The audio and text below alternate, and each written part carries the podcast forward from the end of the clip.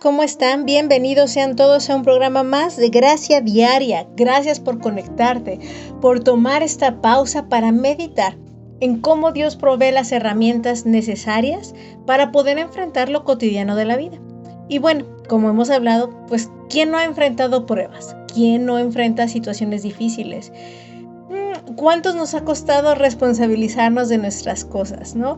Hemos hablado mucho de estos temas y Hoy vamos a continuar un poquito con el hilo de pensamiento con un tema eh, que es, creo que es positivo precisamente porque vamos a hablar de la positividad. ¿Por qué quiero hablar de esto? Porque es una actitud. Positividad es como sinónimo de optimismo. es una actitud, una mentalidad hacia ver las cosas de manera optimista o ver con aceptación las cosas.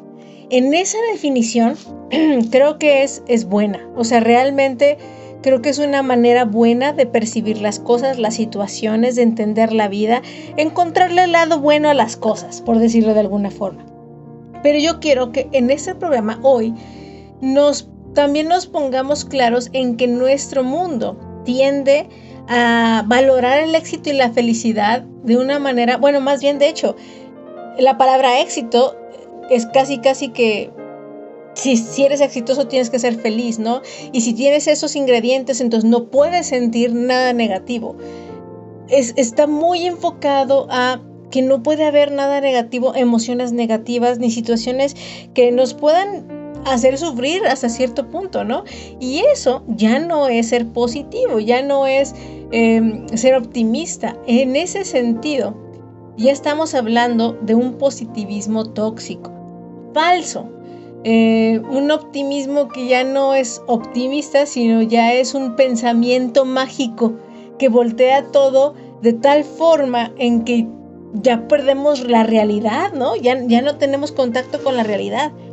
Y Dios nos ha dado la capacidad de decidir cómo percibir las cosas o cambiar la posición para percibir distinto las cosas. Hemos hablado en programas anteriores sobre la percepción.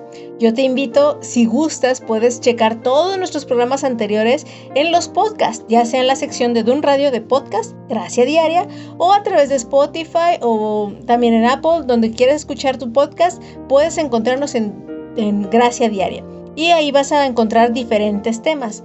Y uno de esos que ya habíamos hablado es la perspectiva. Cuando yo me enfoco en lo mejor, en, en aceptar la situación, en hallarle el lado positivo a las cosas, entonces, pues soy optimista, hay positividad, ¿verdad? Pero si yo más bien estoy usando eso como pretexto para no enfrentar la realidad que no es tan positivo de las cosas, si lo estoy usando como una estrategia para, para ir rápido sobre las situaciones que necesitan un poquito de más tiempo de meditación, de, procesamiento, creo que es importante que, que nos evaluemos y nos demos cuenta si estamos siendo positivos, optimistas o estamos viviendo en un mundo mágico, mm, cómico, musical, en el cual estamos omitiendo o eh, pues disfrutando de una vida que realmente no está sucediendo. Una situación, una situación que puede ser ah, algo triste. A veces le quitamos la tristeza por no sentir ese dolor. Hemos estado hablando mucho de esto, de enfrentar la emoción, de no sacarle el parche a esas emociones. Pero a veces con esa justificación de ser positivo, ser optimista, pues no, no, no enfrentamos esas emociones. Y yo creo que es muy importante que lo hagamos. Dios mismo, a través de la escritura, nos muestra que su valor no es eh, el valor principal de Dios hacia nosotros, hacia nuestra relación con Él, no es nuestra felicidad.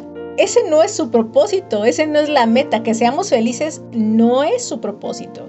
Es un fruto, es algo que sale por añadidura, pero la verdad es que la meta es forjar carácter, la meta es tener una comunión con Él, es, es mucho más allá de un simple sentimiento de felicidad pasajero.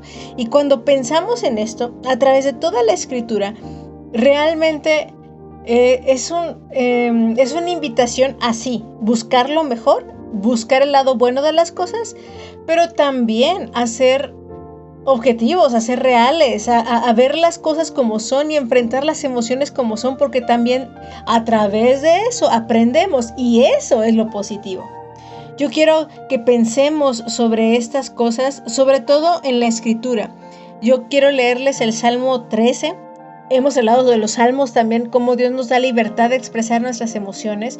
Y quiero usar este salmo porque precisamente es uno de los salmos que es como más dramático, precisamente de, David. Y dice así, déjenme aquí, lo busco, ya. ¿Hasta cuándo, Señor, me seguirás olvidando? ¿Hasta cuándo esconderás de mí tu rostro? ¿Hasta cuándo he de estar angustiado y he de sufrir cada día en mi corazón. ¿Hasta cuándo el enemigo me seguirá dominando? Señor y Dios mío, mírame y respóndeme, ilumina mis ojos, así no caeré en el sueño de la muerte, así no dirá mi enemigo lo he vencido, así mi adversario no se alegrará de mi caída. Pero yo confío en tu gran amor, mi, mi corazón se alegra en tu salvación. Canto salmos al Señor, el Señor ha sido bueno conmigo. ¿Por qué les comparto este salmo? Porque si se fijan, son solo seis versículos, de los cuales los primeros cinco, bueno, cuatro versículos hablan de un clamor de David, de dolor, de decir, ¿hasta cuándo Dios? ¿Hasta cuándo me va a seguir pasando esto? Y yo veo a través de esto una invitación genuina de parte de Dios a decir, o sea, expresa lo que sientes. No lo niegues, no está diciendo David, no, no, no, todo está bien, en fe todo va a estar bien, vamos a salir adelante, las promesas de Dios se van a cumplir. Sí, al final del versículo, al final del capítulo, ya que expresó sus emociones de amargura, de dolor, de clamor, al final, entonces él expresa, pero yo confío en tu gran amor. Canto salmos al Señor hay una respuesta ante ese reconocimiento de emoción negativa y a eso es lo que voy. El, optimismo, eh, o más bien vamos a hablar del positivismo tóxico, tiende a negar en absoluto, en total, que hay una emoción negativa, que hay una situación tóxica, que hay un problema, que hay algo que nos está haciendo daño, que nos duele. Y simplemente es, no digas nada malo, porque si dices algo malo, pues entonces está mal. No, es si expresa lo que sientes, si clama desde el fondo de tu corazón. Y una vez que expreses eso, una vez que enfrentas, aceptas esas emociones o esas situaciones, entonces acudes a la respuesta del Señor. Acudes a decidir qué hacer con eso. Y dice el salmista en este caso, yo confío en tu gran amor. Mi corazón se alegra en tu salvación. Canto salmos al Señor porque Dios ha sido bueno conmigo. Está bien, está bien que sientas, está bien que sucedan esas cosas buenas y también esas cosas malas. Está bien que te lastimen. Bueno, no es lo mejor, no queremos que nos lastimen, pero eh, a lo que me refiero es hay que aceptar cuando nos lastiman y no negar que sucedió para entonces poder sanarlo, para entonces poder enfrentarlo. Yo quiero que en esta, en esta pues tarde ya, yo te invito a que medites que pongas tu corazón delante de Dios y que si necesitas expresar algún sentimiento negativo, lo hagas con libertad. Pero también si estás alegre, si estás quieres dar gracias, también lo hagas delante de Dios. Podemos tener la actitud eh, de gozo, de alegría y aún estar tristes. O sea, soy el loco, ¿no? O sea, que podemos ser alegres y tristes al mismo tiempo. Es que el gozo no es un sentimiento nada más. Y la alegría la podemos invocar en parte del gozo que Dios Él nos ya nos ha dado. Entonces, simplemente expresa lo que está sucediendo. Exprésate delante de tu Dios. Él te escucha. Y Después llegará el momento de voltear la tortilla, encontrarle el buen lado bueno de las cosas sin negar eso que estás pasando. Dios está con nosotros y Él nos escucha.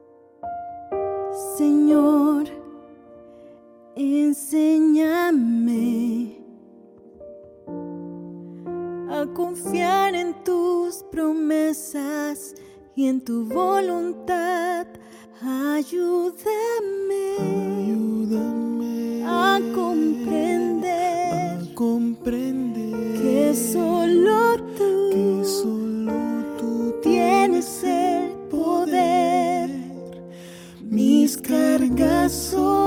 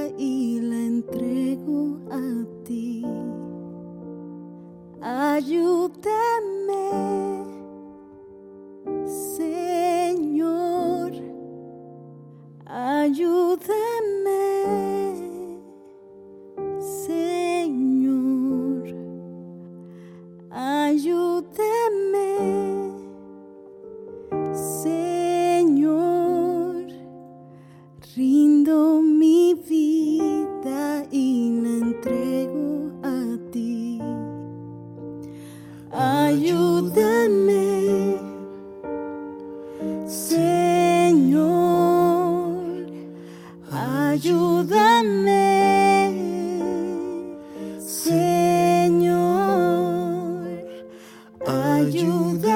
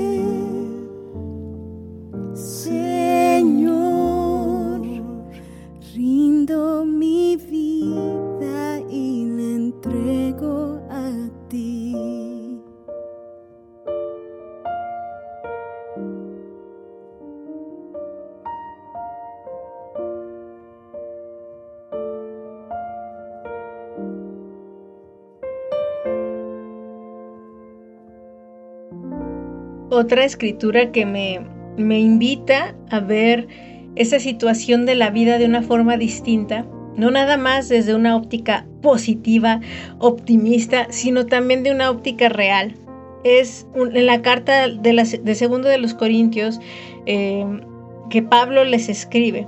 En el capítulo 1, versículo 3 dice, Alabado sea el Señor, el Dios y Padre de nuestro Señor Jesucristo, Padre misericordioso y Dios de toda consolación, quien nos consuela en todas nuestras tribulaciones, para que con el mismo consuelo que de Dios hemos recibido, también nosotros podamos consolar a todos los que sufren. En este pasaje, si siguen leyendo, sigue hablando del sufrimiento y del consuelo, pero es muy claro que Dios no niega el sufrimiento y Dios no niega el consuelo al sufrimiento. De hecho, Jesús mismo en las bienaventuranzas, en Mateo, precisamente menciona bienaventurados los que lloran porque ellos serán consolados. Quiero que meditemos bien esto. Quiere decir que Dios no dice, no llores, no pasa nada, quítate las lágrimas, sonríe porque yo ya he vencido. No dice eso, ¿eh? Si tú buscas en la escritura Creo que hay muy pocas excepciones, de hecho recuerdo nada más a un profeta en una ocasión muy particular para ese caso que Dios le dijo, Ezequiel, fue el profeta Ezequiel, no llores, no, no hagas esto, no hagas duelo por tu esposa. Es el único caso que recuerdo en este momento, porque realmente es muy escaso, son excepciones a la regla en las cuales Dios dice, no hables de tu emoción. Pero en este caso yo veo a un Dios que dice, con ese Dios de toda consolación, porque Él sabe de nuestros sufrimientos. Él mismo ha participado de esos sufrimientos como Jesús, por eso vino a la tierra. Versículo 5 lo voy a leer también. Pues así como participamos abundantemente en los sufrimientos de Cristo, así también por medio de Él tenemos abundante consuelo. Eso es lo que me refiero. Jesús mismo enfrentó sufrimiento. Él mismo oró al Padre cuando estaba a punto de enfrentar la cruz y dijo, haz, ay Padre, por favor, haz, haz pasar de mí esta copa. Es decir, ya vienen las cosas feas, Dios, si se puede, por favor, que no sea por aquí, que no sea. Y aún, pues Dios no le contestó que pasara, tenía que enfrentar la prueba y lo hizo, como platicamos la semana pasada. Y a mí me inspira, ¿por qué? Porque él sabe lo que se siente, la angustia de saber que viene algo doloroso, que viene algo complicado, que tienes que tomar una decisión bien difícil. Él lo sabe. Y con esa consolación que él recibió del Padre al llegar a la meta y recibir todo, él nos consuela. Él no espera. Él no espera que tengas esta actitud de, ah, vamos a la prueba, me va a doler, pero no me importa, porque Dios va conmigo está bien si tienes esa actitud, está bien si así te sale naturalmente en algún momento, pero también está bien que medio le sufras. Está bien que salga una lágrima, está bien, en el caso de Jesús mismo sudó, sudó sangre para que vean qué intensa era su angustia, su ansiedad o su dolor en ese momento. Dios no nos invita a omitir esos momentos trágicos. Sin embargo, como lo vimos también en el Salmo 13, vemos a un Dios que trae esa consolación después del llanto, que trae esa perspectiva positiva de cómo Dios va a voltear todo para bien después de expresar estas situaciones que necesitan consuelo, estos sufrimientos. Entonces, yo veo aquí también que no nada más es un asunto de Dios y, uno en lo personal, que sí es el primer paso, primero vamos con Dios y ahí puedes desahogar tus emociones, puedes expresar todo lo que sientes, pero también dice que nosotros también sufrimos para poder consolar a otros. Entonces, esto implica también que nos necesitamos unos a otros en este proceso de expresar emociones. Y la verdad, yo quiero decirles algo, como sociedad no estamos acostumbrados a manejar emociones que consideramos o denominamos negativas. Si alguien llora delante de nosotros, díganme sí o no, uno de repente no sabe qué hacer. Es más, hasta hay una incomodidad. Ya estamos, creo que ya hay un poquito mayor educación y, bueno, pues abrazo, ¿no? Pero la verdad es que aún es muy común que digas, ay, no llores, todo está bien, todo va a estar bien. Entonces luego, luego tendemos el recurso de no llores. Em, ay, no te sientas triste o no te sientas así, todo va a mejorar. Y yo sé que la intención puede ser la mejor. En los duelos, en las funerales, ¿no? Donde es obvio que hay dolor, donde hay un sufrimiento bastante palpable por la pérdida. Y llegamos a veces con esa intención, la mejor de las intenciones tal vez, pero sí con ese, pues un poquito torpeza de negar las emociones negativas, de simplemente tratarlas de brincar, ¿no? De no experimentarlas, de no enfrentar el hecho real de que hay un evento bastante doloroso, fatal, complicado, ¿no? Y yo creo que aún, por ejemplo, en la escritura, cuando Jesús mismo estuvo en una posición de acompañar personas en, en la muerte, no llegó callando a todos y no lloren, que yo ya tengo todo en control. No, de hecho, él pasa tiempo, convive, platica, comparte la lágrima y luego emite eso que cambia el ambiente. En todos estos procesos yo quiero que reconozcamos que sí pasa al final que, hay este cambio de perspectiva y yo lo llamaría pues al final la fe triunfa, al final sí hay esperanza después de todo, al final sí hay esta palabra de ánimo y es bueno, no vamos a terminar en una nota negativa todo el tiempo, yo no estoy invitando al negativismo, eso es el otro extremo. Creo que Dios no nos llama a estos extremos, ni ser positivos todo el tiempo al extremo de ser tóxicos o ser negativos todo el tiempo porque hay que ser realistas, hay que ser... O sea, no, tampoco es de tal manera. Creo que Dios nos manda a ver las cosas desde un ambiente espiritual, como Él ve las cosas. Y a veces Él sí ve el dolor, pero también ve lo que sigue después del dolor. Y eso no hace que se brinque nada más luego, luego a la parte donde está bonito, Él camina, Él decide caminar con nosotros también ese momento de dolor. Como el Salmo 23 lo dice, ya lo hemos platicado, aunque ande en valle de sombra y de muerte. Como hablábamos de la prueba, va a venir valle de sombra y de muerte. No es si viene, es cuando venga el valle de sombra y de muerte, no temeré porque Dios va conmigo. No va a agarrarme Dios y me va a brincar el valle de sombra y de muerte. O va a evitarme el valle de sombra de muerte. O me va a hacer reír durante el valle de sombra y de muerte.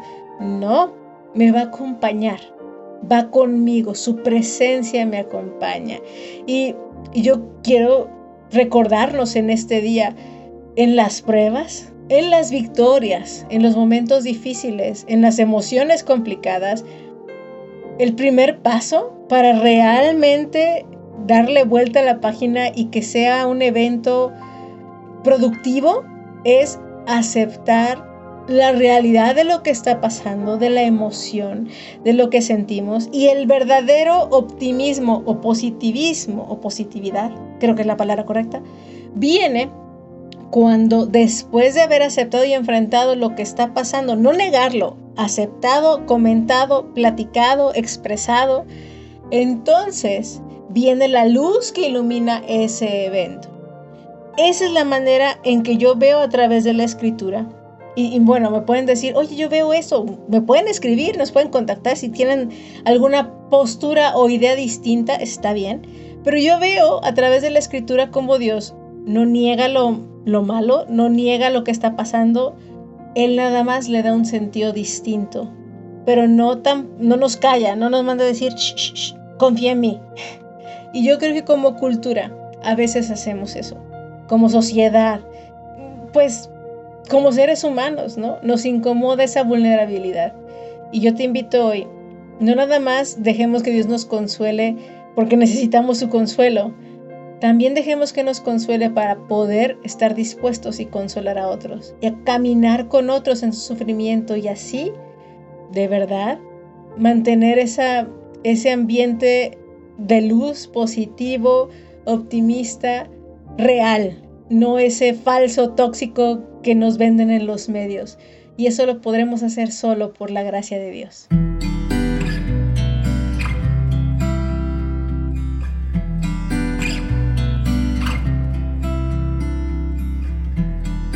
Misericordia, hay gracia y perdón. En los brazos del Padre encuentro paz y redención.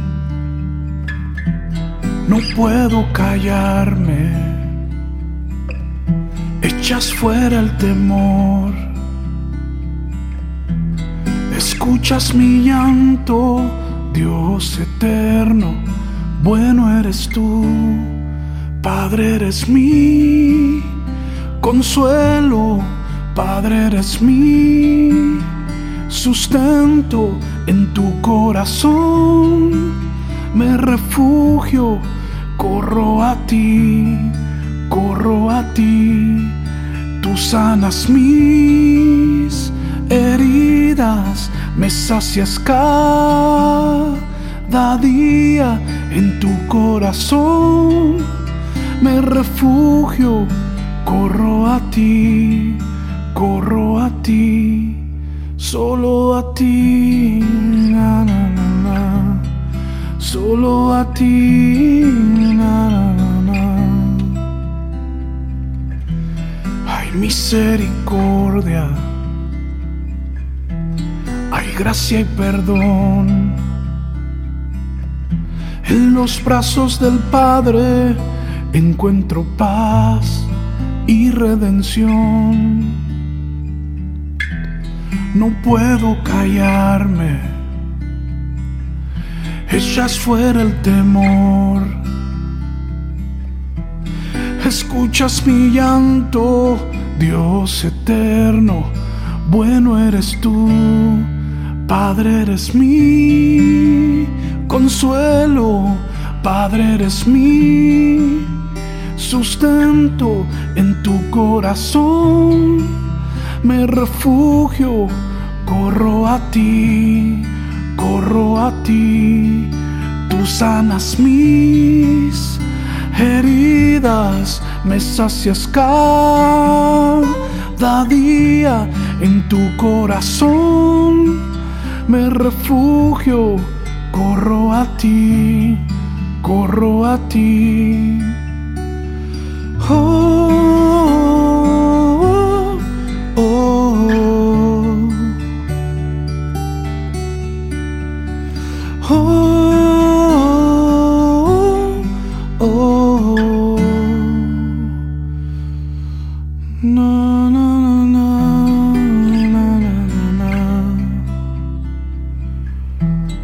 Salmo 62. Solo en Dios haya descanso mi alma. De Él viene mi salvación. Solo Él es mi roca y mi salvación. Él es mi protector. Jamás habré de caer. Solo en Dios haya descanso mi alma. De Él viene mi esperanza. Solo Él es mi roca y mi salvación. Él es mi protector y no habré de caer. Dios es mi salvación y mi gloria. Él es la roca que me fortalece. Mi refugio está en Dios. Confía siempre en Él, pueblo mío. Ábrele tu corazón cuando estés ante Él. Dile cómo te sientes, porque Dios es nuestro refugio. Padre eres mi consuelo, Padre eres mi sustento en tu corazón. Me refugio, corro a ti, corro a ti. Tú sanas mis heridas, me sacias cada día en tu corazón. Me refugio, corro a ti, corro a ti, solo a ti, na, na, na, solo a ti.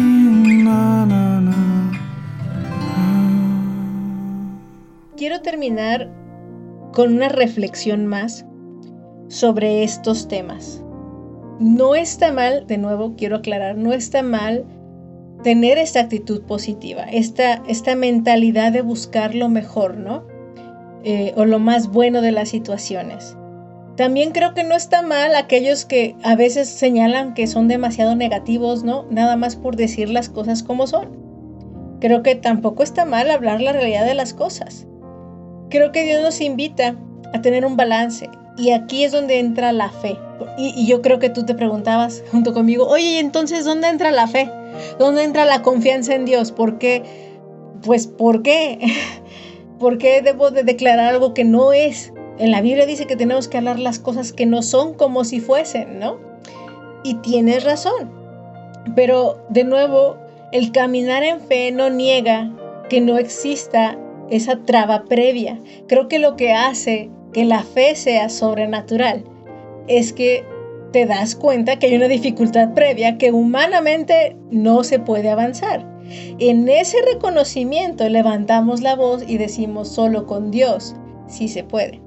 Entonces encontramos en el Hebreos capítulo 11 donde habla de Abraham siendo ya de edad avanzada y su esposa también de edad avanzada, hay una realidad que Abraham ya no puede tener hijos, fisiológicamente hablando. Sara, fisiológicamente hablando, ya no puede tener hijos. Es una realidad y ahí está escrito, no lo está negando. No está diciendo no declares eso porque no es verdad. No. ahí hay una verdad estipulada bíblicamente. Había una imposibilidad fisiológica para tener hijos. Pero por la fe, cuando Dios dijo van a tener hijos, a pesar de su imposibilidad, ellos decidieron creer. ¿Dudaron en el proceso? Sí. ¿Metieron la pata en el proceso? Sí. De todos modos, al final terminaron creyendo y Dios cumplió lo que prometió.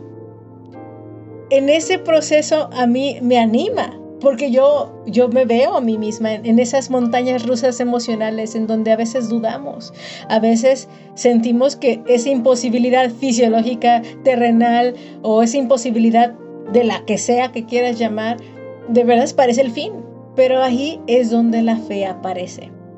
Después de que clamamos, lloramos y como David decía en el Salmo 13, ¿hasta cuándo Dios? ¿Hasta cuándo? Después de expresar ese hasta cuándo, podemos cantar los salmos de victoria. Tal vez no inmediatamente, tal vez nos tome un tiempo, y, está bien, no hay prisa, pero llegaremos a ese punto de, de encontrar esa luz positiva que Dios refleja en medio de esa circunstancia que parece imposible. Y, yo también creo, y ya hemos hablado del poder de, nuestras palabras, también creo que hay momentos de hablar y hay momentos de callar. He oído muchas personas en situaciones médicas donde el médico literal dice, ya despídense, de esta noche no pasa. Y es una declaración tajante, una realidad, ¿no? Y hay personas que en fe, de repente algo dentro de su interior les hace decir con sus labios, esto no es para muerte, aquí no termina y no voy a aceptar esas palabras en este momento. Y realmente creo que hay casos en que sí es Dios el que produce esa palabra de fe y que no es negación de la realidad. Es aún a pesar de esta realidad, Dios se va a glorificar en esto. Cuando es en esa actitud, es excelente. Creo que es la fe que Dios nos llama a tener. Creo que hay muchas cosas que declaramos en una negatividad total y plena. Eh, creo que más bien hasta en esa incredulidad total y plena en donde todo es por vista, donde en, esta, en este mundo realmente basamos nuestras cosas por nuestros ojos terrenales, nuestras emociones físicas, ¿no? Entonces yo creo, sinceramente creo que sí hay momentos en que tenemos que abrir nuestra boca y hablar en fe las cosas que no son, como si fuesen. Pero de eso, o sea, de verdad yo creo que es algo que necesitamos desarrollar más. Sí hay que hablar en fe, sí hay que confiar plenamente en Dios. Pero de eso a, y yo quiero en eso muy ser muy clara, a, hasta llevar a condenación a las personas que no lo hacen de esta forma todo el tiempo, hay una gran diferencia y ahí es donde entra el positivismo tóxico. Aún en la fe cristiana llegamos a, a revolver un poquito estas cosas, estas filosofías y tú dices, pero estoy hablando de y confianza. Sí, pero de nuevo, eso mismo que te decía cultural y social de que no nos gustan las emociones negativas, eh, eh, también lo traducimos en la fe, en, ese cristianismo que estamos hablando, ¿no?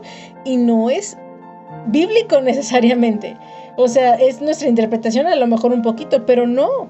De nuevo te, te menciono muchos casos en la Biblia en que se reconoce la situación y, después de eso se le da la vuelta a la tortilla. Eso es a lo que Dios sí nos llama, a, a, a llamar las cosas que no son como si fuesen, a ver el lado eh, de bendición de las cosas, ser agradecidos, no importa qué tan gacha sea la situación, ser agradecidos. Hemos hablado de todo eso. Pero en el momento en que volteamos toda esta información y lo llevamos a condenación a alguien que no expresa fe de inmediato, a alguien que no expresa confianza de inmediato, a alguien que sinceramente está muy quebrado y necesita espacio y paciencia. Estaba leyendo como diferentes frases que expresan un positivismo que no es correcto y una, un apoyo que es saludable. Es como el que les decía, ¿no? En, en, un caso como en un sepelio, así de, ay, no llores, todo va a estar bien. Eso, aunque suene muy bien, no está bien. Porque realmente no estás dando ese espacio para que la emoción, para que ese enfrentar la circunstancia de dolor se dé. ¿Cómo sería lo correcto? ¿Cómo lo diríamos de una forma positiva, de una forma amable y de una forma en que produzca realmente el apoyo que queremos dar? Es, híjole, yo sé que esta, esto es doloroso. O sea, bueno, si te ha pasado a ti perder a alguien, pues puedes tener esa empatía, ¿no? De nuevo, hemos sufrido para consolar como hemos sido consolados. Entonces, en esa empatía puedes decir, híjole, yo sé cómo se siente. Y sabes, aquí estoy por si necesitas algo. Hasta ahí, sin prisas, sin complicaciones. Y si no lo has pasado, en mi caso yo les he comentado, yo no he tenido una pérdida así de grande todavía cercana a mí y, espero no tenerla pronto, pero he tenido muchos amigos y muchas personas que he acompañado en ese proceso. Y en ese es me duele verte así y aquí estoy contigo y lloro contigo. En la escritura nos invita a llorar con los que lloran y reír con los que ríen. No nos invita a callar a los que están llorando, no pasa nada, y a los que ríen, reírnos con ellos. No, ¿por qué esa discriminación de la emoción de uno con la de otro? No, no es así. Necesitamos realmente ser más empáticos en el sentido bíblico de las cosas. Llorar con los que lloran, reír con los que ríen. Necesitamos entender que ser optimistas, que ser positivos, tener esa positividad como una actitud buena, está bien, pero no es una medida de cazadores para andar juzgando a aquellos que no tengan esa actitud inmediatamente. Es algo que a lo mejor los va a llevar un proceso de nuevo y tampoco estoy negando que, eh, que, esté mal ser negativo todo el tiempo, ¿eh? O sea, de verdad hay, hay gente que está así, el cinismo, así de se ríen de las cosas, ya sarcasmo, ¿no? No, tampoco es ese punto. Es ese balance que el Espíritu Santo nos da para ver la vida como Él la ve. Y con eso quiero concluir. La sana positividad, el sano optimismo, el sano realismo, el sano enfrentamiento de las emociones dolorosas aún, están en la presencia de Dios. Está ese balance en, cómo nos guía el Espíritu Santo y Él mismo nos consuela. De verdad, yo te invito a que permitas que Dios te consuele y después te permitas consolar a los demás como hablábamos. Y también, cuando ya estemos bien, no juzguemos a los que no están en ese punto todavía. Pero también, si hay alguien mucho tiempo atorado en el mismo lado, ahí sí, ya necesitamos pues ayudarnos unos a los otros en estos procesos y, y, aún apoyarnos para salir donde nos atoremos, ¿no? Así que de verdad, yo sé, esto es un reto, pero con la ayuda de Dios podemos ser más amorosos, podemos realmente tener esa perspectiva del cielo, donde no es la meta ser felices nada más, o ser exitosos en el sentido que nunca fracasemos, no. Es que en el dolor, en la prueba, en la victoria o en la ganancia, en ambos, en todas situaciones, encontremos esa gracia de Dios para aprender, crecer, madurar y pues ser mejores representantes de su reino. Te mando un abrazo, gracias por conectarte y Dios mediante nos escuchamos la próxima semana en otro programa de Gracia Diaria. Un abrazo y bendiciones.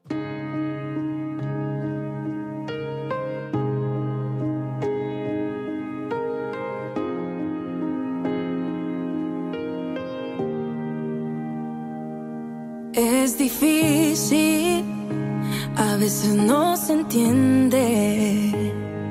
Me conoces más que mí mismo. Creer en algo que no veo. Yo sé que tu plan es perfecto. Hazme ver como tú me ves. Hazme entender y creer sin temer. Te suelto mis sueños, te suelto mis deseos. Toma control de mi vida. Tu plan anhelo más que el mío.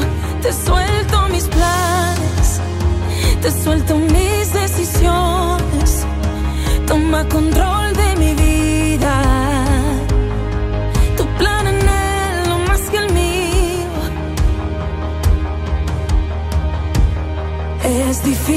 difícil, a veces no se.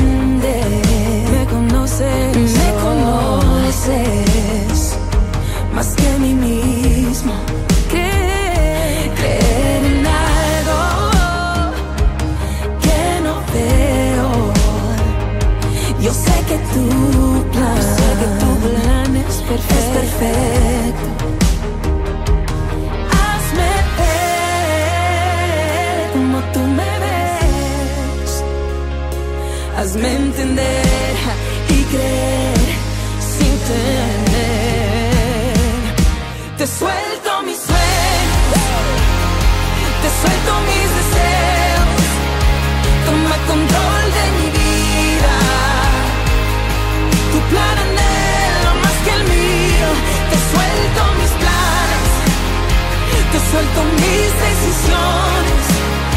Toma control de mi vida. Tu plan anhelo más que el mío. Lo dejo en tus manos. Úsame, Jesús. A mi manera no funcionó. Lo que tú tienes